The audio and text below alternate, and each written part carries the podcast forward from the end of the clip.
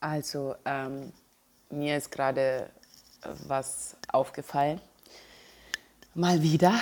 Ähm, ich war jetzt die ganzen Tagen nur am Durchdrehen. Ich bin hin und her gerannt, weil ich alle Unterlagen versucht habe zu machen. Ich habe mich insolvenz gemeldet. Ich habe mich so lange dagegen gesträubt, ähm, in diese Richtung zu gehen, habe aber letztendlich in Schulden gebadet. Ich habe bei Freunden, ähm, die mir sehr, sehr wichtig waren, habe ich einfach ähm, ja, meine Beziehungen dadurch kaputt gemacht, weil ich einfach Versprechungen gemacht habe, ähm, die ich nicht einhalten konnte. Und ähm, selbst wenn ich in der Zeit dachte, ich kann es einhalten, ähm, es ist doch anders gekommen. Und letztendlich war ich dann nicht bereit, irgendwie ähm, mir selbst gegenüber ehrlich zu sein und den Weg ähm, der sich richtig angefühlt hat oder aufrichtig angefühlt hat. Und das wäre halt eben gewesen, dass ich einfach gleich gesagt hätte, ich kann das nicht sofort zahlen oder ich weiß nicht, wann ich das alles zahlen kann. Und ich bin, ich habe mich regelrecht krank gemacht und ich habe das früher schon eigentlich durchgemacht, wo ich immer mich versucht habe, gut zu stellen und mich aber einfach geschämt habe, ehrlich zu sein und habe mir dadurch eigentlich mein eigenes Grab regelrecht geschaufelt. Und selbst wenn irgendwas funktioniert hat, eine Kleinigkeit, ich konnte mich nie darüber freuen, weil du am nächsten Tag aufstehst und genau weißt, dass ähm, wieder du sozusagen im Mangel bist und dass gleich wieder jemand anruft oder jemand dir schreibt, wo bleibt das Geld, wo ist dies, wo ist das und ich habe mich krank gemacht. Ich habe wirklich, Leute, ich habe mich krank gemacht. Ich habe so viele depressive Episoden hinter mir. Ich war schon im Krankenhaus, ich war schon in der Anstalt, ich habe schon Suchtprobleme hinter mir. Ich habe,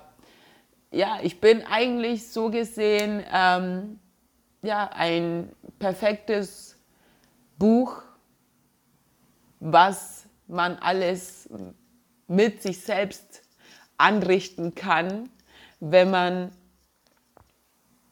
von außen sich kontrollieren lässt, wenn man versucht, nach der Masse zu gehen, wenn man versucht zu funktionieren, wenn man versucht, mit dem Kopf gegen die Wand zu gehen, wenn alles hat sich falsch angefühlt. Es hat sich falsch angefühlt im Endeffekt zu sagen, dass man was zahlen kann, wenn es nicht geht. Es hat sich falsch angefühlt in dem Moment irgendwie sich Drogen zu holen, obwohl man weiß, dass man das gerade nicht zahlen kann. Und dann hat man Schulden gemacht und dann hat man geklaut und hat einiges gemacht und dann ist man heimgegangen und hat vielleicht für fünf Minuten, für fünf Minuten hat man eine Befriedigung gehabt und dafür hat man sich alle Beziehungen kaputt gemacht.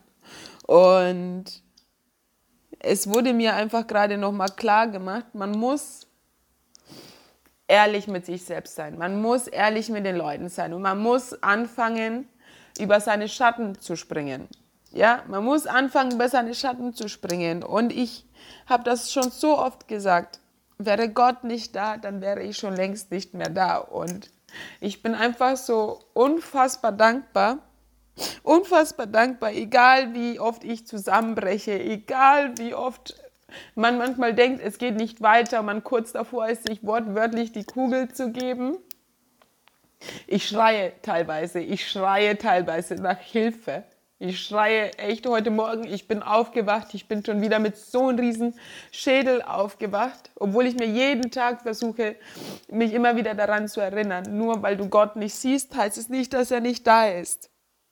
Nur weil du ihn nicht siehst, heißt es nicht, dass er nicht da ist. Und das Universum ist immer auf unserer Seite. Und ich habe einiges durch. Ich habe einiges durch, durch meine Herkunft, dadurch, dass ich Immigrationshintergrund habe, dadurch, dass ich so viel Tod in meiner Familie erlitten musste, so viele Krankheiten, so viel. Und ich bin einfach ein sensibles Wesen. Ich bin wirklich sehr sensibel und es hat lange gebraucht, bis ich mir eingestehen musste, dass entweder stehe ich zu meinen Problemen und hole mir Hilfe oder ich gebe mir die Kugel.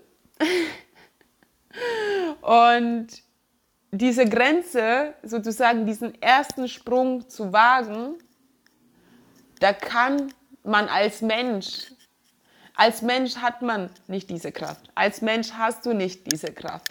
Und deswegen glaube ich einfach, dass es jemanden Größeres gibt und ich sage, es ist Gott, weil ich mit Gott aufgewachsen bin. Aber für mich begegnet uns Gott in jeder erdenklichen Art und Weise. Jeder erdenkliche Art und Weise. Ein bestes Beispiel, ich wurde mal eingeliefert ähm, durch meine damaligen Freunde. Ist schon sehr, sehr lange her, aber ich war, ja, wir waren am Café in Nürnberg gesessen, unser Lieblingscafé, haben ähm, einfach nur gechillt, haben Kaffee getrunken. Ähm, ich habe halt einen Hugo getrunken, mitten am Tag. Ähm, und hatte halt damals ähm, sehr viele Probleme, sehr viele ähm, Süchte, ähm, ob jetzt Drogensüchte oder Alkohol. Ich habe einfach alles gemischt. Ich wollte einfach so mit überall dabei sein. Ich wollte nicht, dass jemand sieht, wie, wie gebrochen ich bin, wie traurig ich bin, wie verlassen ich mich fühle. Und für mich waren meine Freunde wie Ersatzfamilie so. Und deswegen keine Ahnung, hat mir das damals sehr wehgetan. Aber kurz zur Geschichte, wir waren draußen gesessen, schönes Wetter im Sommer, ähm, waren zwei meiner engsten Freunde so, dachte halt so, ja, beste Freunde irgendwie. Und dann auf einmal ähm, schaue ich so nach vorne, da war dann ein Krankenwagen da. Und ich dachte mir so, ich, ich weiß nicht, ich habe irgendwie so ein merkwürdiges Gefühl gehabt, aber habe halt versucht, das zu ignorieren und habe dann, dann auf einmal schauen, mir, schauen mich so meine Freundinnen an, die waren mir so gegenüber gesessen. Und dann ja, kam der Satz von denen so, ähm, Beryl, ja, tut uns leid, aber der ist für dich. Und ich, ich, ich ernsthaft, ich weiß nicht, was da gerade in dem Moment in mir vorgegangen ist. Ich war wirklich wie in so einem ja, Schockzustand, als wäre das gar nicht real so als wäre das gar nicht real. Und ich bin aber trotzdem einfach mitgegangen, so, weil letztendlich war der Krankenwagen da und ich dachte mir so, okay, entweder machst du jetzt einen Aufstand mitten in der Öffentlichkeit und dann wirst du halt im Endeffekt hier mit äh, Gummihandschellen so in der Art, wirst gleich ähm, abgeführt oder du machst einfach mit und gehst halt mit. Aber ähm, das waren, keine Ahnung, die schlimmsten der schlimmste Augenblick so gesehen, was Freunde, Freundschaft angeht. Ich hätte mir, also ich hätte mir das einfach gewünscht, aber ich weiß nicht, ob es funktioniert hätte, dass sie das davor vielleicht öfters angesprochen hätten, dass die mich, dass die mich davor irgendwie gewarnt hätten, dass die irgendwie gesagt hätten, ey, pass auf, das, was du machst, ist nicht okay, pass auf dich auf, wir machen uns Sorgen, weil das ist Freundschaft, dass man miteinander offen redet und wenn, es, wenn man sieht, dass es seinen Freunden nicht gut geht, dann macht man den Mund auf, weil es nicht darum geht, gerade irgendwie, ähm, irgendwie gut darzustellen, sondern es geht darum, wenn dir jemand wichtig ist, dann machst du deinen Mund auf und hilfst der Person. Und zwar nicht, was die Person gerade will, sondern das, was die Person gerade braucht. So. Und auf jeden Fall, ich bin mitgegangen und ja, ich, ich weiß, ich kann mich gar nicht mehr erinnern, ob die mitgegangen sind. Ich glaube nicht. Ich glaube, ich bin ganz alleine in den Krankenwagen mitgefahren ähm, und war dann im Nürnberger Klinikum. Und ja, dann wurde ich ähm, auf, an, auf, die Wahl gestellt, so, entweder Frau Akini, ähm, Sie lassen sich einliefern in die Psychiatrie oder wir rufen Ihre Eltern an. Und zu dieser Zeit ähm, hatte ich keinen Kontakt mit meinen Eltern, weil wir waren zerstritten. Ich bin sozusagen nach Nürnberg ähm, abgehauen mit dem Hintergrund, ähm, eine Ausbildung zu machen und habe mich halt einfach komplett in falschen Kreisen getrieben.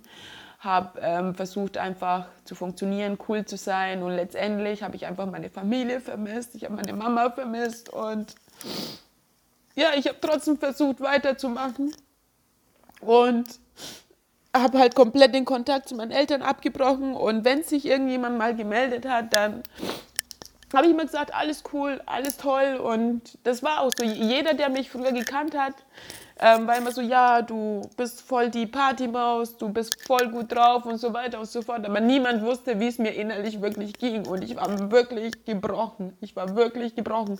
Und selbst wenn ich jetzt gerade so viel weine, Ich fühle mich freier denn je, weil ich spreche meine Wahrheit aus.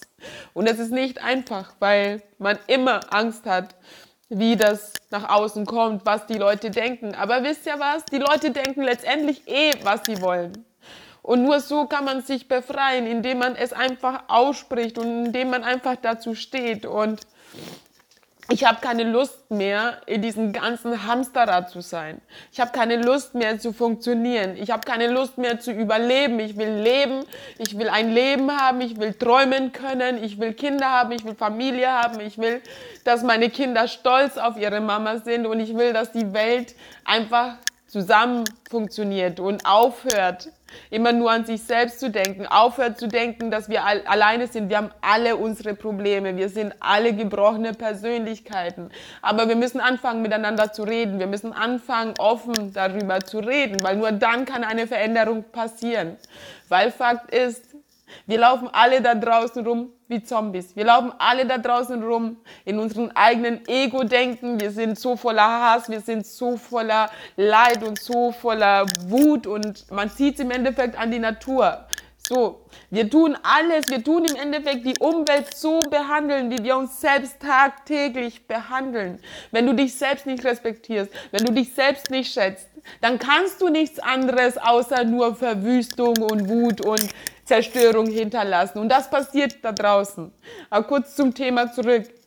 Fakt ist, ich habe mich entschieden, bevor mich meine Eltern so gebrochen sehen und ich irgendwie ihre Enttäuschungen in die, Enttäuschung in ihren Augen sehe, weil ich habe immer irgendwie ich bin immer davon ausgegangen, dass ich sie enttäusche und deswegen bin ich halt immer weggerannt und ähm, bin halt nach Nürnberg und letztendlich bin ich habe ich mich einliefern lassen und ähm, war die ersten drei Wochen, drei, ja, drei Monaten, glaube ich, sogar fast. Ja, also sehr, sehr lange habe ich mich wirklich gegen jede Hilfe da drin gesträubt. Jede Hilfe. Weil es, es war komisch. Für mich war es erst so, ihr wisst gar nicht, was los ist, ihr könnt mir eh nicht helfen, was wollt ihr alle von mir und so weiter und so fort. Dabei haben die Ärzte und die Helferinnen da drin ähm, ihr Bestes versucht, in dem, was sie gelernt haben. Aber es ist halt komisch, wenn du eh schon Probleme hast, dich zu öffnen und eh schon denkst, keiner kann dir helfen. Und dann hockst du da in einem Raum mit sieben Ärzten, die dich anschauen. So, und dich dann fragen, ja, erzählen Sie jetzt. Ich meine, du hast dich dein ganzes Leben lang, hast du dich geweigert, hast du dich versucht irgendwie, ähm, hast du versucht, ähm, eben nicht offen auszusprechen. Und dann sollst du von jetzt auf gleich ähm, drei, sechs Ärzten erzählen, so, so in der Art wie so eine, wie, wie so eine, keine Ahnung, Gesprächsrunde. Von jetzt auf gleich. Es ist nicht mal so, dass man versucht, individuell auf dich einzugehen, sondern das erste ist einfach so, ja, jetzt erzählen Sie doch mal, was für Probleme Sie haben. Ich denke mir so, ja, naja, ich meine, ich bin in der Psychiatrie. Was denkt ihr denn, was für Probleme ich habe? So, ne? Aber halt die Art und Weise, es ist nicht, individuelle Beratung, sondern es ist einfach so eine allgemeine. Aber ich nehme denn das ja nicht übel. Irgendwann war es halt dann meine eigene Entscheidung zu sagen, okay, gut, egal ob mir das jetzt gefällt oder nicht, wie die das jetzt gerade angehen, ich entscheide, ob ich bereit bin, mir zu helfen oder nicht. Und ich habe lange gewartet in dem Krankenhaus. Ich habe lange gewartet, dass mir, dass mich meine Freunde, die ich ja so viele hatte damals sozusagen, selbst die, die mich eingeliefert haben, keiner von denen hat mich besucht so. Keiner. Und da habe ich erst gemerkt, dass es keine wirkliche Freundinnen waren. Und ich habe gewartet und gewartet und gewartet und es gab immer hinterm Klinikum gab es immer ähm, einen Garten, so eine Wiese, wo ich richtig schön fand und ich habe mich immer da hinten hin verkrochen mit meiner Musik und ich weiß noch, das war wirklich das, das, das bis heute bleibt mir das im Gedächtnis, weil ich weiß nicht, ich weiß nicht ob ihr Contra K kennt, aber Contra K hat mir persönlich das Leben gerettet. Und Musik hat mir bisher immer geholfen, egal was war. Ich liebe Kollega, ich liebe Luciano, ich liebe Sherin David, ich liebe Jazz, ich liebe Blues, ich liebe Oper, ich feiere das, ich liebe klassische Musik. Wenn irgendwas ist, ich, ich, ich, mach einfach Mozart an, ich mach Beethoven an, ich mach Bach an, es ist vollkommen egal, Musik liegt mir im Blut und es funktioniert für mich. Musik, Natur, alles, frische Luft, Tiere, das war meine Therapie bis heute, egal was ist, wenn irgendwas passiert. Ich bin rausgegangen, ich bin laufen gegangen, ich habe Musik angemacht. Es geht nicht darum, wie lange du läufst, wie schnell du läufst. Es geht einfach darum, draußen zu sein, deine ganzen Aggressionen rauszulassen, einfach deine Energie richtig umzusetzen. Und Fakt ist, kurz zu Contra K, wie gesagt, dieses Erlebnis hat mein Leben verändert. Ich war draußen gesessen, im Schneidersitz, habe da, glaube ich, Zigaretten gedreht oder ich weiß es nicht mehr, aber auf jeden Fall, ähm, ja, kam das Lied Wölfe. Und dieses Lied hat mein Leben verändert. Dieses Lied hat mir das Leben gerettet.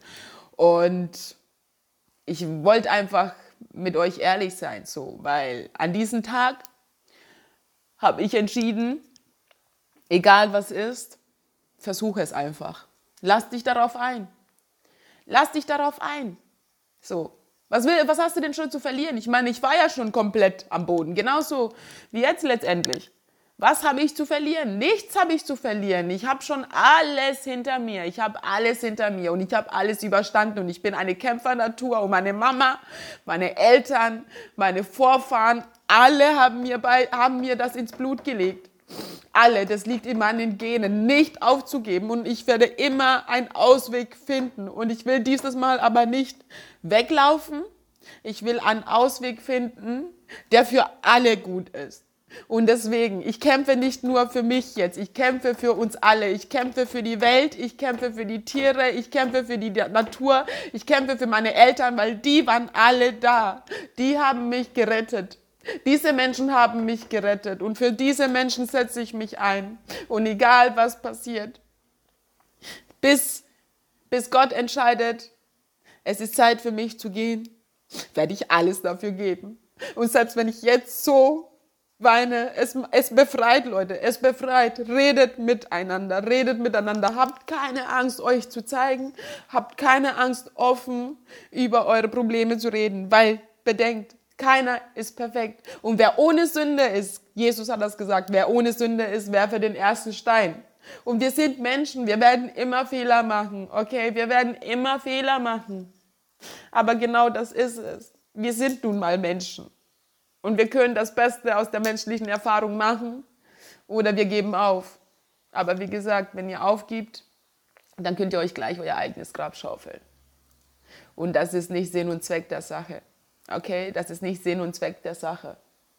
Die Sache ist, glücklich zu sein. Nicht überleben, sondern leben. Und macht alles, was euch glücklich macht. Okay? Und Zerstörung und Wut und Egoismus das macht nicht glücklich. Wenn ihr bei einem Obdachlosen, wenn ihr einen Obdachlosen seht und ihr nur 50 Cent in der Tasche habt, selbst nur 20 ist vollkommen egal, gebt ihm das. Ihr wisst nie, was diesem Menschen passiert ist. Und wenn ihr euch nicht die Zeit nehmen könnt, diesen Menschen zu fragen, ihm ein Lächeln zu schenken, sorry, dann keine Ahnung, das ist für mich nicht Menschlichkeit. Und ich kann mich nicht erinnern, jemals jemanden zu sehen, der an einen Obdachlosen vorbeiläuft einfach so den ignoriert und ein Lächeln im Gesicht hat. Denk mal darüber nach, weil ein paar Cent hat jeder mal. Und es kann uns allen passieren, von heute auf morgen, dass wir da sitzen, dass wir genau an dieser Stelle sind. Und deswegen redet miteinander, öffnet euch füreinander, zeigt mehr Respekt, zeigt mehr Dankbarkeit, zeigt Mut, zeigt eure verletzliche Seite und steht zu dem, was ihr macht, wofür ihr steht. Und das, wir sind alle Menschen, okay? Wir sind alle Menschen. Also, wie gesagt, es geht nicht ums Perfektsein, aber es geht, geht darum, ums Menschsein. Und keiner wurde von, keiner wurde meiner Meinung nach böse geboren und es liegt uns nicht, es ist nicht unsere Natur, so böse zu sein, okay?